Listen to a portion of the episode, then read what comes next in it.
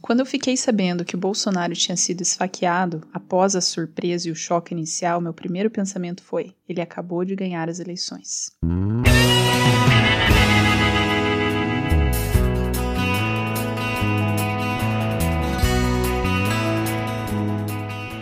E não foi só eu que tive esse pensamento. Em 30 minutos, a bolsa disparou mais de mil pontos, porque, obviamente, o mercado prefere que alguém de direita ganhe em relação com alguém de esquerda, que são os concorrentes mais proeminentes aí do Bolsonaro. E os investidores entendem que com esse ataque, a rejeição dele vai cair Hoje o problema do Bolsonaro, em grande parte, é a rejeição. Ele ganha no primeiro turno, ele tem a maioria dos votos comparando candidato a candidato, mas no segundo turno ele perde para praticamente todos, porque ele tem uma rejeição muito alta, que é o que está definindo o segundo turno. Então, no momento que ele sofre um atentado assim, as pessoas, infelizmente, têm pena do candidato. E aqui eu não tô falando nada contra o Bolsonaro, mas é ridículo para mim pensar que as pessoas vão mudar o voto, o voto de um presidente que vai gerir o seu dinheiro, que vai gerir o seu país, baseado no fato dele ter levado uma facada. Gente, isso não muda nada, não muda as propostas dele, não muda quem ele é. Pode ser que a pessoa avalie então que a esquerda está agindo dessa maneira, que ela age de uma maneira a ponto de fazer as pessoas tentarem assassinar alguém Ainda não se sabe se essa pessoa agiu independentemente ou se foi amando de alguém,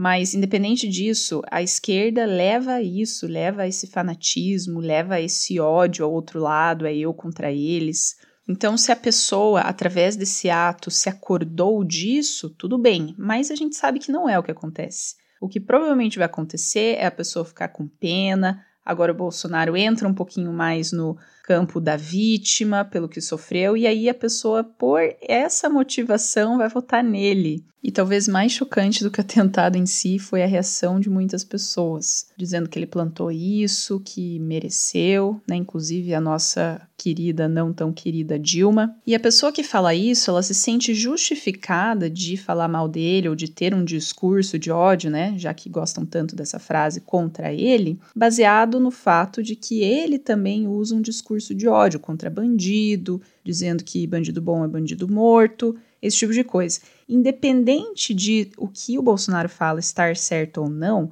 não tem como comparar o ódio que Bolsonaro e eleitores de Bolsonaro têm a criminosos e a bandidos com o ódio que a esquerda tem com o Bolsonaro, que se baseia simplesmente no fato de não concordar com a opinião dele. Então, pessoas ali comuns, né, mesmo sem ser políticos, baseando-se nisso para dizer que Bolsonaro mereceu, que plantou ódio, colheu isso, pelo amor de Deus. E resumindo tudo isso, para mim ainda é impressionante como o brasileiro vota, baseado em sentimento, baseado em quem gosta mais, em quem é vítima ou quem não é. Ou seja, se baseia em qualquer coisa menos no que interessa, que é como essa pessoa vai lidar com o meu dinheiro, como essa pessoa vai lidar com o meu dia a dia, porque quem tá lá na frente vai influenciar na sua vida.